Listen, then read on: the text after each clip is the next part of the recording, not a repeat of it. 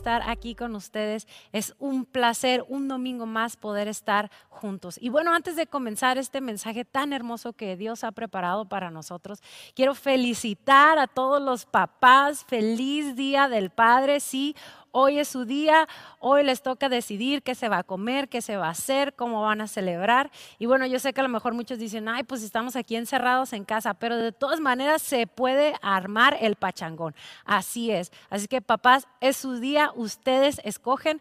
Presiento que va a haber muchas carnes asadas y tal vez vamos a estar viendo muchas películas de vaqueros o de cosas así. Bueno, en mi casa así va a ser, muy posiblemente tendremos que ir al rancho, no sé. Mi esposo decidirá, Horacio, te amo eres un papá increíble y tu hija es evidencia de eso, que ella también te ama muchísimo. Y bueno, de nuevo, muchas felicidades. Por favor, ahorita si ahí tienes a tu papá, dale un abrazote. Si papá a lo mejor ya no está contigo, es un excelente momento para dar gracias a Dios por todas esas cosas buenas que dejó en tu vida. Y bueno, el día de hoy vamos a tener un tema increíble. Hemos estado hablando todas estas semanas sobre cómo enraizarse y establecerse en el amor de Dios. La primera semana hablamos cómo conocer a Dios. ¿Sí lo recuerda? La, semana pasada hablamos de cómo escuchar a Dios y hoy hablaremos de cómo hablar con Dios. Y eso es a través de la oración. Así es. La oración es comunicación con Dios. Es relación. Diga esta palabra conmigo, relación. La vida se trata de conocer a Dios y caminar con Él, familia. Ahora, muchos de nosotros nos sentimos a lo mejor intimidados por la oración. ¿Por qué? Porque tenemos un malentendido sobre lo que es lo que Dios espera y cómo funciona. Por eso muchas veces cuando dicen, vamos a tener un tiempo de oración, eh, mucha gente no se anima o no es algo que les emociona, pero déjenme decirle que la oración debe de ser el tema que más nos debe emocionar como hijos de Dios. Hoy hablaremos, familia, de tres pautas que pueden ayudarnos y prepararnos para desarrollar una vida de oración efectiva. Y vamos a comenzar con el primer punto. Cuando ores, cuando oremos, enfoquémonos en estar con el Padre. Y pues estamos aprovechando que hoy es Día del Padre y déjenme decirle que usted y yo tenemos el mejor Padre de todo el universo. Y la oración se trata precisamente de eso, de enfocarnos en Padre. Ahora, notemos la palabra con. En estar con Dios. De eso se trata la oración. Es involucrarnos en una relación amorosa con Él. El salmista lo entendió muy bien, familia. Mire, Salmo 42, 8 nos dice, esta es la oración al Dios de mi vida, que de día el Señor mande su amor y de noche su canto me acompañe. El salmista entendió perfectamente esta relación. Cuando nosotros, como seguidores de Jesús, familia, pensamos en la oración, no debemos de caer en, en, una rutina que se convierte en una transacción religiosa, en donde peco, pido perdón, Dios me perdona, no me voy al infierno. Y a veces tenemos ese concepto de la oración, pero déjeme decirle que la oración es un tiempo de intimidad. Es un tiempo en donde podemos profundizar una relación para la cual fuimos creados. Así es, usted y yo fuimos creados para tener intimidad con Dios. Ahora, si alguna vez usted se ha preguntado en qué parte de la Biblia está este modelo de oración que Dios nos dejó, vayamos a Mateo 6, versículo 9 y mire lo que dice la palabra. Ora de la siguiente manera. Padre nuestro que estás en el cielo, que sea siempre santo tu nombre. Jesús familia dice que al orar debes enfocarte en el Padre. Diga esa palabra conmigo, enfocarme en el Padre. La mayoría de nosotros hemos escuchado la oración del Señor. Padre nuestro que estás en el cielo y después santificado sea tu nombre. Todo lo hemos escuchado. Nosotros sabemos esto, pero cuando Jesús lo dijo a las personas cómo orar, cuando les enseñó, Padre nuestro, esto fue un shock. De hecho, para muchos de ellos esto fue ofensivo. Esta afirmación fue la razón por la que arrestaron a Jesús y lo crucificaron. Jesús, humanamente hablando, no hizo algo así por lo cual lo arrestaron, más bien fue crucificado por algo que dijo ser. Soy el Hijo de Dios, yo y el Padre somos uno. Incluso Jesús le dijo a sus seguidores, escuche esto, si ustedes ponen su fe en mí, ustedes también pueden llamar a Dios Padre y convertirse en sus hijos. Para los religiosos fariseos, el mencionar familia, tan siquiera mencionar el nombre de Dios era algo demasiado sagrado, no se hacía. De hecho, en el Antiguo Testamento hay muchos nombres para Dios, pero el más utilizado era Yahweh. Y cuando los escribas estaban escribiendo, vaya la redundancia, y debían poner el nombre de Dios, estos ni siquiera se atrevían a escribir el nombre de Yahweh, sino que porque era demasiado sagrado y lo que hacían es que ponían un símbolo en lugar del nombre de Dios. Si podemos entender por qué cuando llegó este hijo de un carpintero judío y llamaba a Dios Padre, causó tanta controversia como nunca antes. Y aparte decía, si crees y confías en mí, tú también puedes convertirte en hijo de Dios y llamar al Todopoderoso Padre. Todo el mundo estaba sorprendido de esto que Jesús estaba hablando familias. Pero este fue el máximo regalo que Jesús nos dio. Abrió una brecha entre nosotros y el Padre. Qué hermoso. Y a través de la oración familia y no la religión, usted y yo podemos relacionarnos con el Padre amoroso, con el Padre celestial. Qué increíble regalo. Ahora, la mayoría de nosotros pensamos en una relación con Dios eh, basada en nuestro desempeño y que dependiendo de ese desempeño vienen castigos y recompensas, porque eso es lo que nos ha enseñado el mundo. Jesús dijo, así es como deben orar, nuestro, ¿cómo? Nuestro Padre. Cuando pensamos en la relación padre e hijo eh, de este mundo, tal vez pensamos en, en disciplina, en este concepto de recompensa, castigo.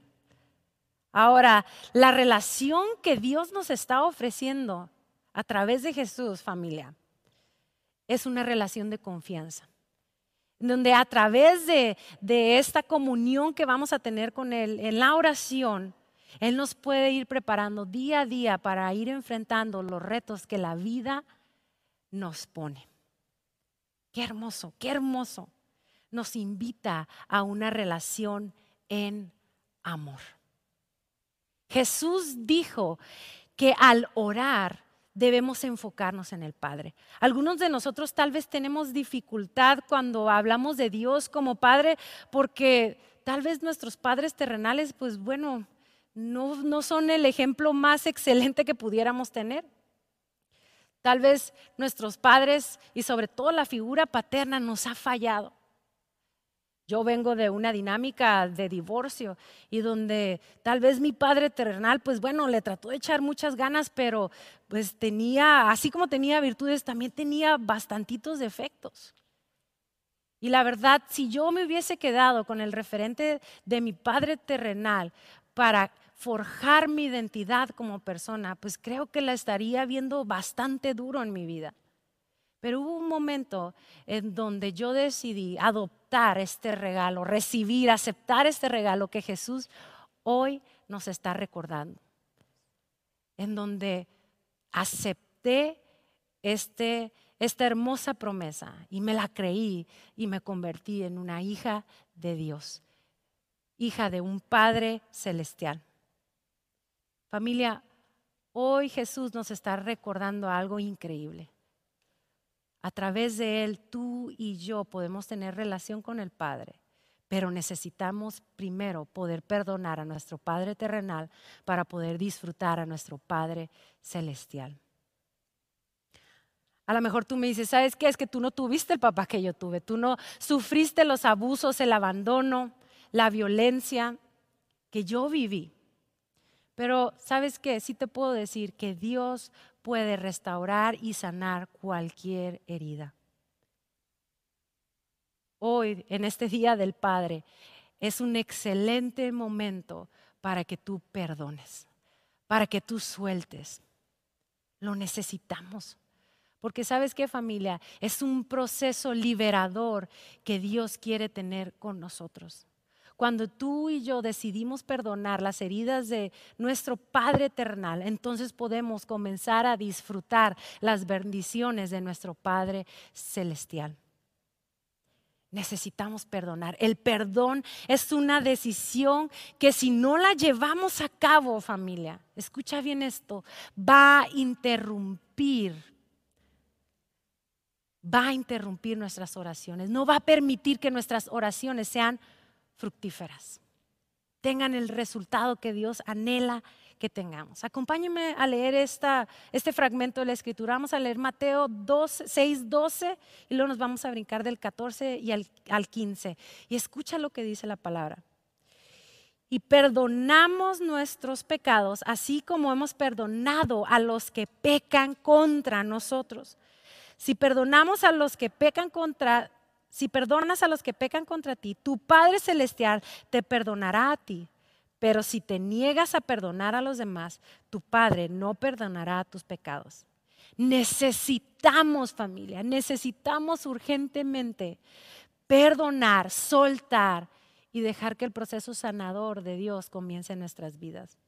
Solo ahí podremos disfrutar los beneficios de un Padre Celestial que anhela intimar con nosotros. Por favor, yo te invito a que te des esta oportunidad. Hace treinta y tantos años viví este proceso de sanidad y de aceptación de mi Padre Celestial. Y de verdad, te lo recomiendo, te lo garantizo. Atrévete. Hoy Dios está diciendo a ti, perdona suelta y sana. Hoy es el día, hoy es el día familia. Fíjate lo que dice Romanos 8:15. Y ustedes no han recibido un espíritu de que los esclavice al miedo. Déjame leerte eso otra vez. Y ustedes no han recibido un espíritu que los esclavice al miedo. En cambio, recibieron el Espíritu de Dios cuando Él los adoptó como sus propios hijos. Ahora lo llamamos Abba Padre. Familia, Jesús nos invita a llamar Abba a Dios. Abba es una forma muy íntima que utilizaban los judíos, una manera muy cariñosa de llamar a Dios Padre. Papito, papá, papirringuis. No sé cómo le digas a tu papá de una manera cariñosa. Hay una niña en nuestra congregación, Ivana, que le dice papichulo a su papá y cada vez que lo ve papichulo me da mucha risa, pero es su manera cariñosa de, de llamar a papá. Tú y yo necesitamos poder llegar a ese punto en donde decimos, Abba, Padre. Fíjate, yo quiero que hagas algo bien sencillo y yo quiero que tú pienses, a lo mejor si te tocó un papá terrenal que pues intentó lo mejor que pudo, pero tal vez lastimó tu vida. Yo quiero que pienses en todo lo que a ti te hubiera gustado que tu padre terrenal hubiera sido para ti.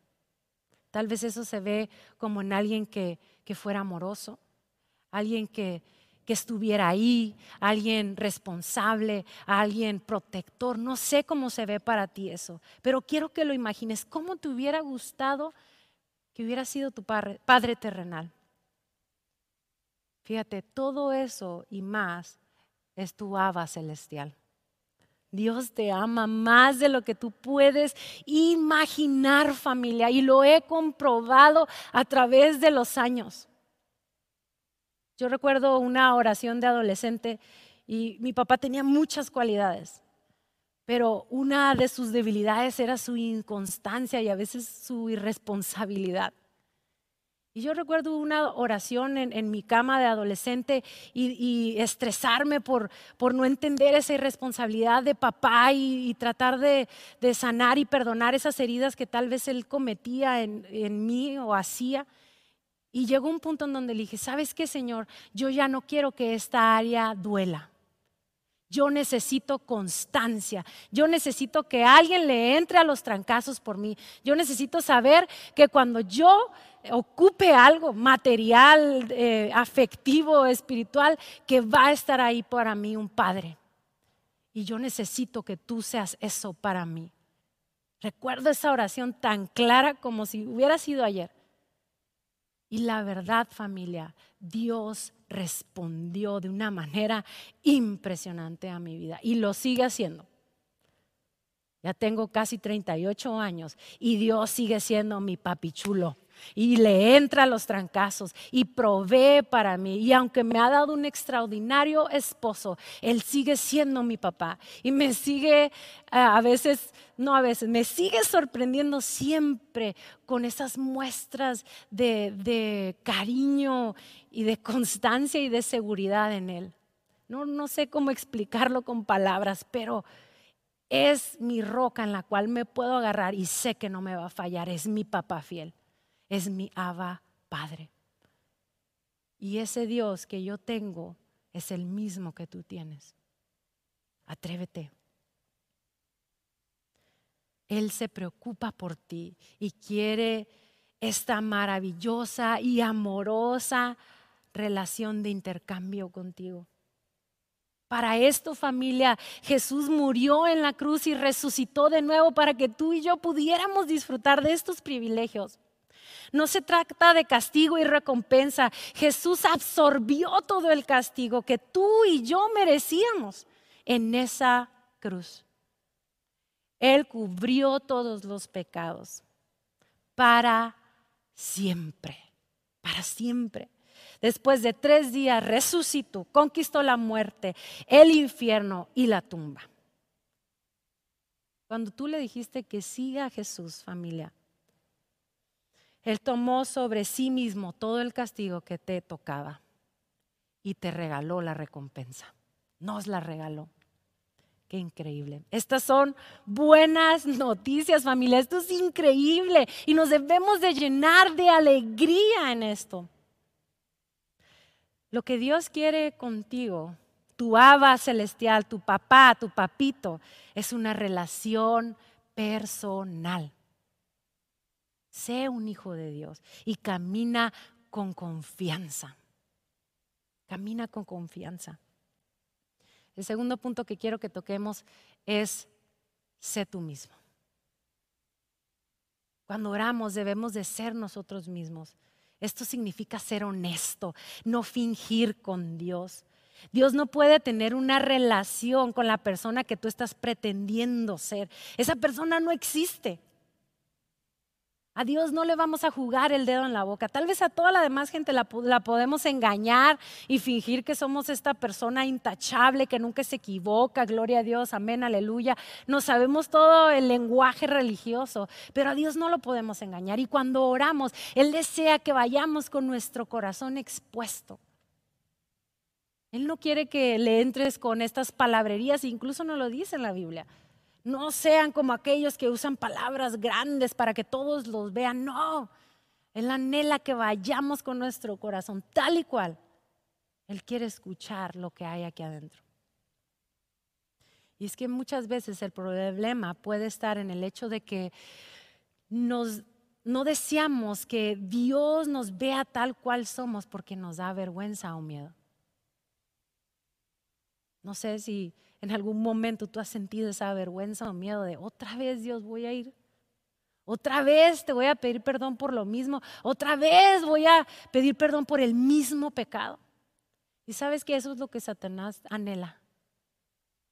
Que tu vergüenza, que tu miedo, que tu pecado te haga creer que no puedes ir delante de Dios. Como si tuviéramos que hacer algo para que Dios nos aceptara. Tú y yo no podemos hacer nada para que Dios nos acepte. Jesús ya lo hizo. Él pagó el precio para que tú y yo fuéramos aceptos delante de Dios. Dios conoce tus pecados, familia. ¿Tú crees que Él no sabía lo que ibas a hacer cuando lo hiciste? ¿Tú crees que Él no estaba ahí? No queremos pensar en eso, ¿no? Cuando pecamos, la verdad, pensamos que estamos como en esta burbuja invisible ante la presencia de Dios, pero la realidad es que no. Dios estaba ahí viéndote cuando estabas pecando bien sabroso. Nos ve, Él sabe, incluso sabe todo lo que hemos hecho, todo lo que vamos, lo que estamos haciendo, incluso todo lo que posiblemente pudiéramos hacer para lastimarlo para alejarnos de Él.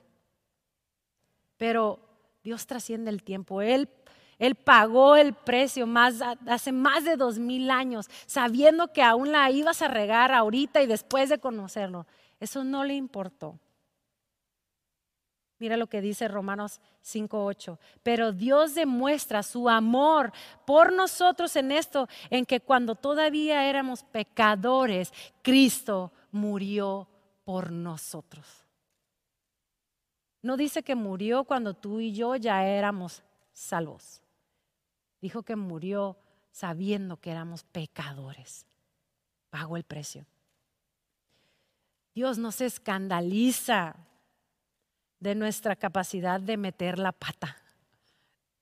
Miren, mi formación es, es soy psicóloga de profesión.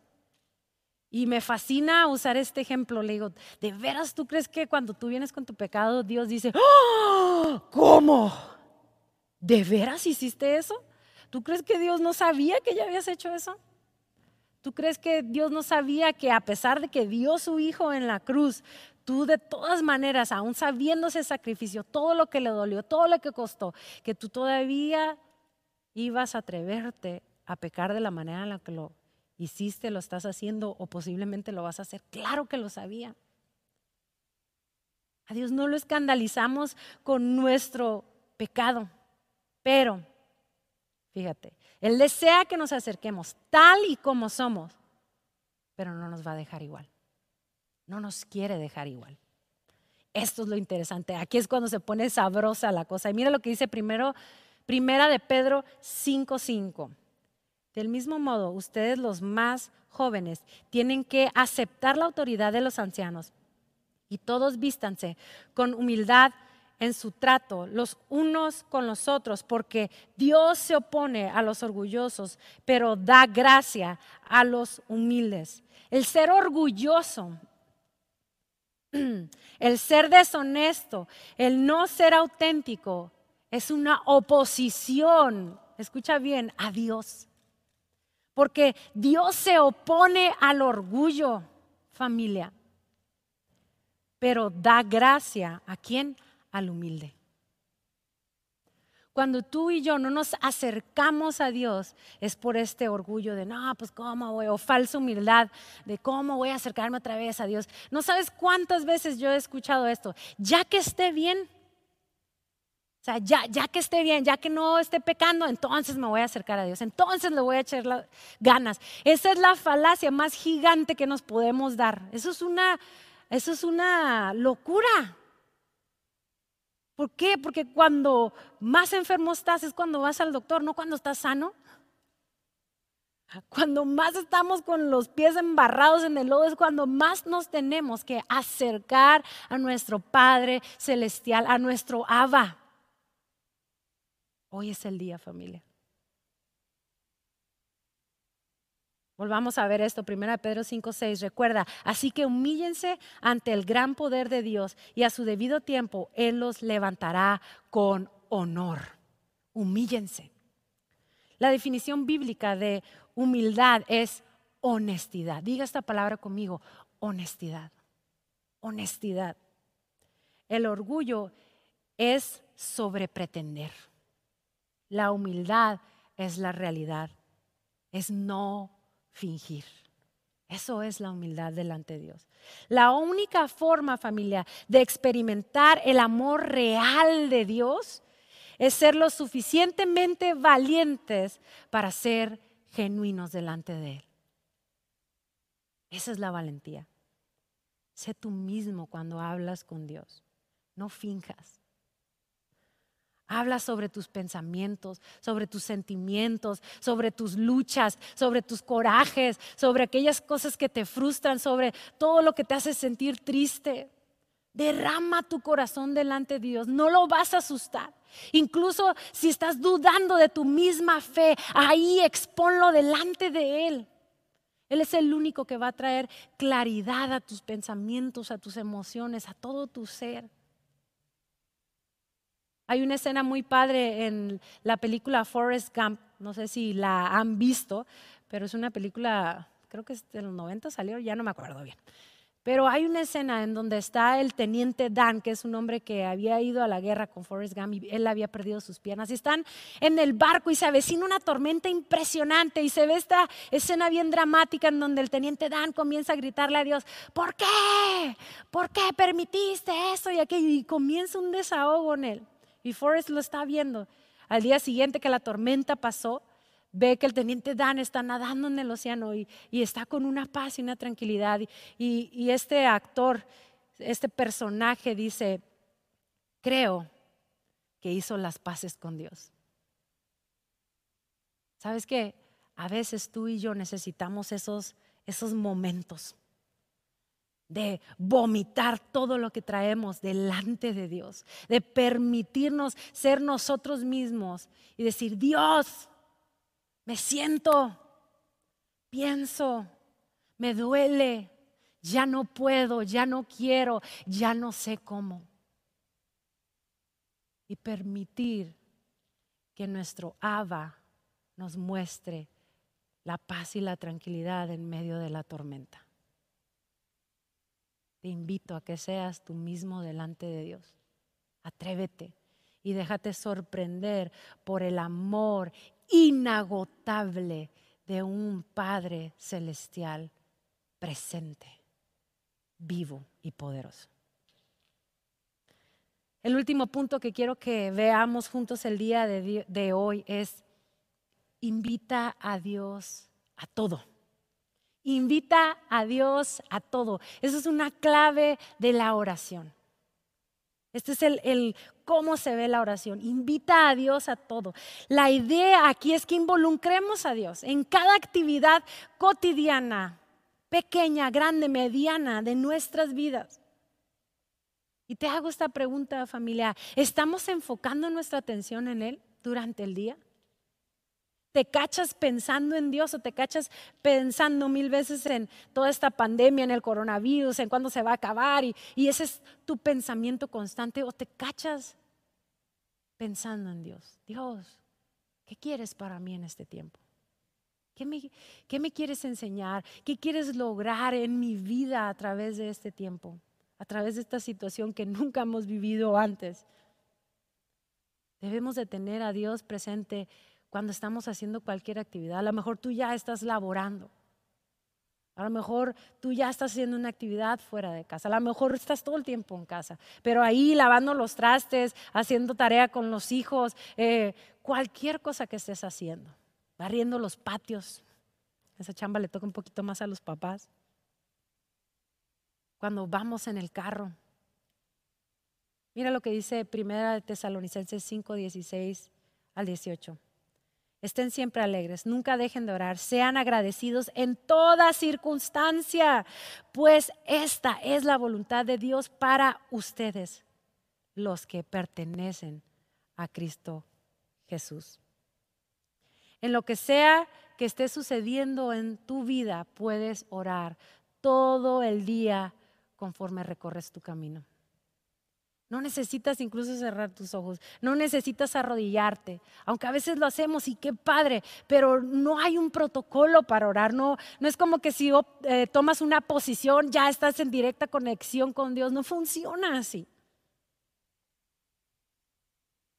Puedes orar en cualquier momento, en cualquier instante, y puede tener la longitud que tú desees. Puede ser cinco minutos, cinco horas, eh, no sé, no sé cómo se vea eso para ti. Puedes estar orando ahí como matrimonio, por tus hijos, por tus adolescentes cuando te lo permitan. Puedes estar orando todo el tiempo. La meta, familia, es que la oración se comience a convertir en tu estilo de vida. Que la oración sea parte de tu vida, así como respiras de una manera automática. Porque si te das cuenta, si no respiramos, morimos, pero no estamos, ah, voy a respirar, me toca respirar, a ver, tengo que inhalar, tengo que exhalar, ya no lo pensamos, es innato, es automático. La oración tiene que hacer así en nosotros. La verdad es que yo he desarrollado mucho este hábito porque es mi manera. Sea, yo puedo ir manejando y de repente, chun, se me viene un pensamiento bien gacho a mi mente de a lo mejor tristeza o lo que sea. Y en ese instante digo, Señor, o sea, esto no viene de ti. Comienzo a reprender ese pensamiento y comienzo a orar y comienzo a declarar las verdades que Dios me ha dado a través de la Biblia. Y no es una oración que me va a tomar 500 horas o que voy a cerrar los ojos para chocar ahí en el carro, no. O sea, es un instante, es un segundo, pero traigo mi atención a la presencia gloriosa de Dios y a sus promesas y lo hago parte de mi vida. Algo que disfruto mucho es la naturaleza y, no sabes cuántos momentos tan hermosos hemos tenido mi Aba y yo al estar sentados abajo de un árbol, porque sé que está ahí conmigo. ¿Cuántas veces he admirado cómo se mueven las ramas de un árbol con una brisa así bien padre? Digo, Dios, eres impresionante. Tu presencia está aquí. Dios me ha dado el privilegio de poder observar algunas de a cara a cara algunas de sus maravillas en la naturaleza y jamás me ha dejado de impresionar su grandeza. No podemos negar la presencia de Dios al ver sus montañas, al ver una cascada, al ver sus ríos, al ver una flor tan hermosa e increíble. Dios está presente familia, en todo. Y anhela que enfoquemos nuestra atención por unos segundos, unos minutos, unas horas, unos momentos, intimemos con Él y lo disfrutemos. Porque sabe que muchas veces el cristiano ha relacionado la oración como con una especie de manda. Ay, tengo que orar y no he orado hoy. Pero se nos olvida, espero que no se nos olvide, que es la manera en la que tú y yo, una de las maneras en la que tú y yo podemos disfrutar de su presencia abrumadora y amorosa. Comencemos a disfrutar este regalo. Comencemos a disfrutar el habitar en su presencia. El salmista lo decía. Mil veces prefiero estar en tu presencia. Por un solo segundo de tu presencia. Estar, habitar en tu casa. Estamos habitando en su casa, estamos disfrutando su presencia. Porque si no lo estamos haciendo, hoy es un excelente día para comenzar. Empecemos a disfrutar a nuestro Abba celestial. Y para ir terminando, familia, fíjense, Juan 14, 13 dice, todo lo que pidas al Padre en mi nombre lo haré para que el Padre sea glorificado en el Hijo. Lleva tus peticiones al Padre en el nombre del Hijo. ¿Cuál es ese nombre? El nombre de Jesús. Esto, familia, es el sello de acuerdo para que las cosas sucedan. La información de la mano de la práctica siempre lleva a la transformación. Me gustó mucho esta frase y te la voy a volver a leer. La información de la mano de la práctica siempre lleva a la transformación. Me fascina porque don Fermín nos decía, seamos no solo oidores, pero hacedores de la palabra. Y esa frase retumba en mi ser porque la escuché desde mi infancia. No solo seamos oidores, sino hacedores de la palabra. Le fascinaba repetirlo. Y es que es tan real. ¿De qué nos sirve solo escuchar si no lo vamos a practicar? ¿De qué nos sirve saber que tenemos que orar? Sí, eso ya lo sé. Pero si no lo practicamos, sí, ya sé que tengo que orar, pero si no lo practicamos, la persona que se está perdiendo al no orar de algo increíble somos tú y yo. mientras más practiquemos la oración, más conoceremos a nuestro Padre Celestial. Más estaremos enraizados y establecidos en su amor. Qué increíble regalo nos dejó Jesús. Qué increíble manera de celebrar el Día del Padre, reconociendo que tú y yo tenemos al mejor Padre. ¿Y por qué no tomas un momento? Y si estás ahí en familia, aprovecha. Toma a tus hijos, papás, si tú estás ahí como esa figura sacerdotal. Toma a tus hijos y enséñales a tener comunión con un Dios Padre. Enséñales, muéstrales, marca el camino. A lo mejor tú dices, es que yo jamás he visto a Dios como mi papá, me cuesta trabajo. Pues permíteme acompañarte en esta oración y sanemos esa área de nuestra vida. Ora conmigo. Dios, yo te pido que me ayudes a verte como ese Abba Padre.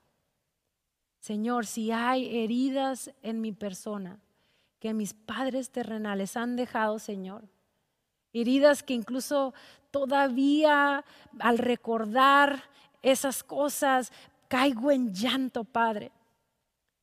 Hoy te pido que sanes, que me permitas soltar, que me permitas perdonar. Y yo te invito a que digas esto, Dios, yo perdono a mi Padre terrenal por haberme lastimado.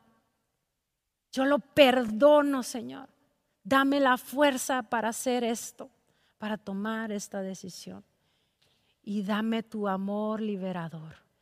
Enséñame a poder amarte como hijo y aceptarte como mi Padre celestial. En el nombre de Jesús. Amén. Familia, permite que Dios comience a revelarse a tu vida como Padre.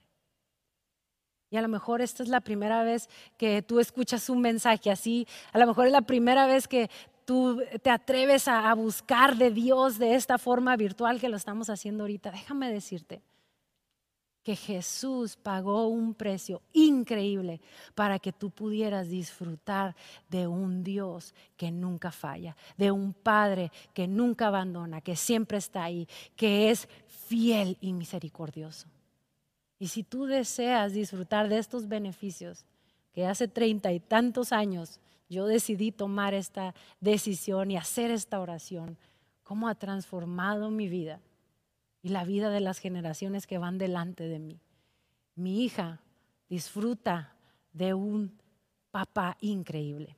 Y si tú le preguntas a mi hija, ella te dice, es que yo tengo dos papás. Y uy, la primera vez que la escuché yo dije, ¿me vas a meter en un problemón, Mar? ¿Qué pasó? ¿Cómo que tienes dos papás? Dice, sí, tengo mi papá Dios y tengo mi papá Horacio. Cuando yo escuché esa frase de mi hija, la verdad me dieron un chorro de ganas de llorar. Porque yo dije, qué hermoso que la maldición que conmigo tal vez comenzó de abandono en mi hija se convirtió en un estilo de vida diferente, en donde ella reconoce a Dios como su aba y disfruta de un Padre terrenal que fue restaurado por este aba celestial. Y esto, familia, tenemos acceso a través de Jesús, tú y yo. Haz esta oración conmigo, atrévete. Y es tan sencillo. La Biblia nos dice que lo confesemos con nuestra boca y que lo creamos en nuestro corazón. Me gustaría acompañarte en esta oración. Si gusta cerrar tus ojos o ahí en el lugar en donde estés, di Dios, en este momento yo he escuchado de ti. He escuchado de lo que tú hiciste a través de Jesús, cómo entregaste a tu Hijo a morir en esa cruz, cómo resucitó. Y a través de ese sacrificio yo hoy puedo ser tu hijo. Te recibo como mi Señor y mi Salvador. Te recibo como mi Abba Padre, como mi papá. Quita el pecado que hay en mí, sana mis heridas y reina en mí eternamente. Entra a mi corazón. En el nombre de Jesús. Amén. Qué increíble que te atreviste a hacer esta oración. Y yo sé que va a marcar un antes y un después en tu vida. Porque sabes que ahora tú y yo podemos disfrutar de un Padre Celestial que está con los brazos abiertos, listo para amarnos de una manera como nunca antes lo hemos experimentado. Familia, tomemos el momento para sanar y para disfrutar de nuestro Padre Celestial. Dios les bendiga. Nos vemos pronto. Qué bueno que has disfrutado de este podcast que Grupo Unidad trajo para ti. Y claro, te invitamos a que visites nuestras redes sociales, Facebook, Instagram, YouTube y nuestra página web www.unidad.org y ahora en podcast. En Grupo Unidad estamos transformando vidas.